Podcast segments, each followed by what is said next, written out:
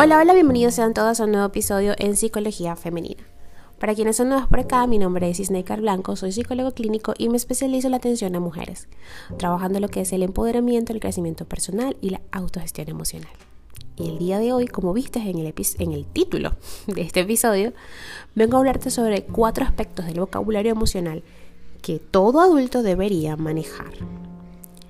Las palabras dan forma a nuestra realidad y por ello quienes no tienen un vocabulario emocional rico experimentan dificultades para comprenderse y hacerse entender por otros. Te voy a contar cómo puedes mejorar esta dimensión en este episodio. Las emociones nos acompañan cada segundo de nuestra vida y condicionan nuestros actos. Teniendo en cuenta sus dictados, tomamos decisiones, nos comportamos de un modo u otro y nos relacionamos con los demás. Dada su influencia, es recomendable que aprendamos pronto a identificarlas, comprenderlas y gestionarlas. Pero este aprendizaje no siempre tiene lugar. Por ello, quiero recordarte algunos aspectos del vocabulario emocional que todo adulto debería manejar. El vocabulario emocional es el abanico de términos y conceptos, también significados, que una persona maneja a la hora de referirse a sus estados internos. Cuanto más amplio, rico y variado sea el mismo, más sencillo será precisar lo que uno siente, comprenderlo y transmitírselo a la otra persona. Eso es lo más importante, creo, saber comunicar cómo nos sentimos. Idealmente todos deberíamos desarrollar este vocabulario en la infancia e ir enriqueciéndolo a medida que crecemos. En este sentido, algunos estudios han encontrado que los niños a quienes se les ayuda a desarrollar el vocabulario emocional tienen menos conductas desafiantes y gozan de mejores relaciones con sus iguales. No obstante, no siempre se le ha otorgado tanta importancia a la educación emocional como se hace al día de hoy. Por ello, si has alcanzado la edad adulta y sientes que tienes carencias en este aspecto, te voy a mostrar algunos pasos básicos que puedes dar para comenzar. El primero de ellos es contar con un vocabulario emocional amplio. Si yo te pregunto, eh, ¿cómo estás? ¿Qué respondes? Seguramente, como muchos de nosotros, te limitas a responder bien o mal, que casi nunca decimos mal. De hecho, hay una gran diferencia entre preguntar hola cuando saludas, ¿no? Hola, ¿cómo estás? Y decir, hola, ¿cómo te sientes? Es diferente. Son dos preguntas que parecen iguales, pero son muy diferentes y el impacto que tienen en la persona es también, por supuesto, diferente. Y es que se ha encontrado que, por ejemplo, en el entorno escolar el vocabulario emocional empleado generalmente por las personas no supera el 10% de las posibilidades. Esto podría ser adecuado cuando la pregunta se hace por cortesía. Sin embargo, en aquellas circunstancias en las que es necesario que el otro comprenda lo que sientes, estas dos palabras no aportan información suficiente, o sea, bien o mal. Además, es probable que tú también termines reflexionando en estos términos y no llegando a comprender bien lo que te ocurre. Ampliar nuestro vocabulario emocional consiste en acostumbrarnos a utilizar términos diversos que nos permitan expresar nuestro estado emocional de forma más concreta y precisa. En lugar de bien, podemos sentirnos alegres, entusiasmadas, ilusionadas, tranquilas, aliviadas. Y en vez de mal, podemos sentirnos tristes, preocupadas, frustradas, enfadadas o abrumadas. Como ves, estos matices permiten una comprensión mucho más profunda. El segundo eh, tip para desarrollar un vocabulario emocional es hablar desde tu propia perspectiva. Y es que esto tiene que ver también con la asertividad. Y siempre se los he dicho. La asertividad es la clave, señores y señoras que están aquí escuchándolo. La clave es esa alquimia que tanto estamos buscando, convertir cualquier cosa en oro. Pues bien, lo logras con la asertividad. Y es que no solo se trata de poseer un vocabulario lo suficientemente amplio como para poder nombrar e identificar las emociones. También es importante saber expresarlas de un modo adecuado. Para ello es recomendable hablar desde lo que yo siento y no desde lo que el otro me ha hecho. Esta sencilla técnica forma parte de la comunicación asertiva y permite evitar diversos conflictos.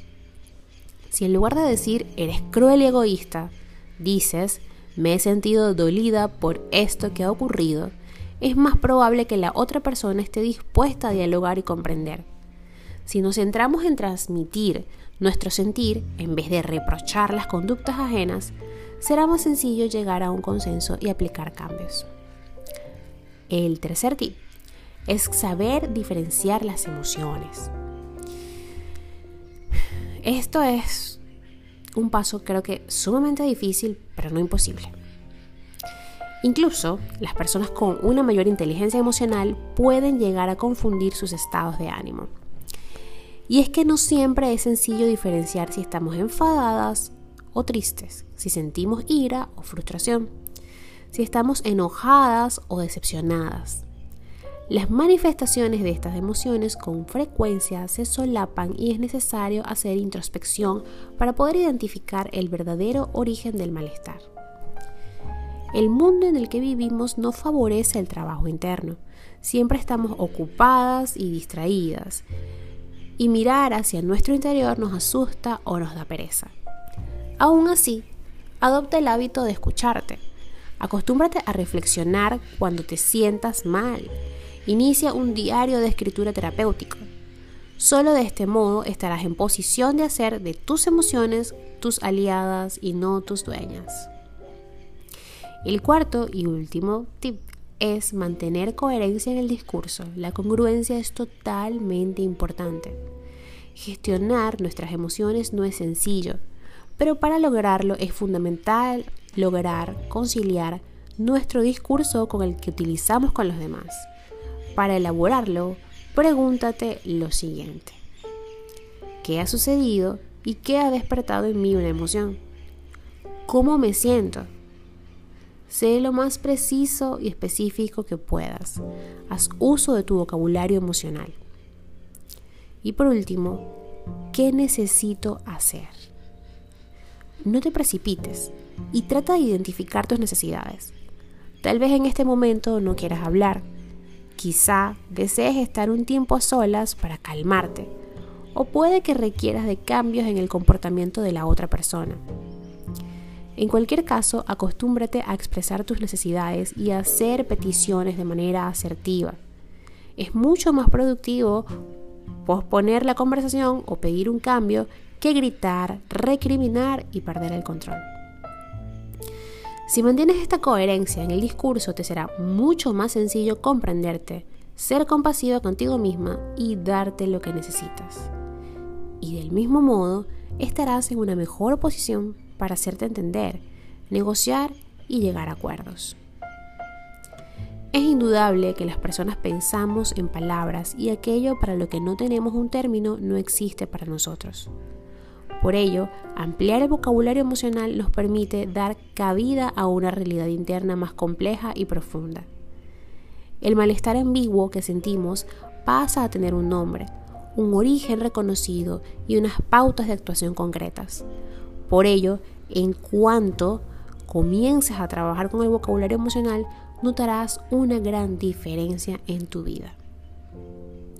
Hasta acá el episodio de hoy, espero que lo hayas disfrutado y si ha sido así, por favor, déjamelo saber a través de mis redes sociales, en Instagram, Twitter, Clubhouse y Twitch como Psiqueplenitud 11, en Facebook y en TikTok como psicóloga Snaker Blanco. Recuerda que en todas mis redes sociales hay un link que te llevará directo a mi WhatsApp. Ustedes saben, quienes me escuchan todos los días, que la red que más utilizo es Instagram y TikTok, aunque también hay Twitter si es lo que te gusta y puedes dejarme un DM. Eh, hay personas que me han enviado correos.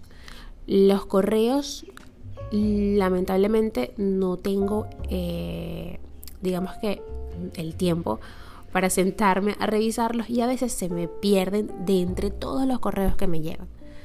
Ok, así que en Instagram, en mi biografía, hay un link.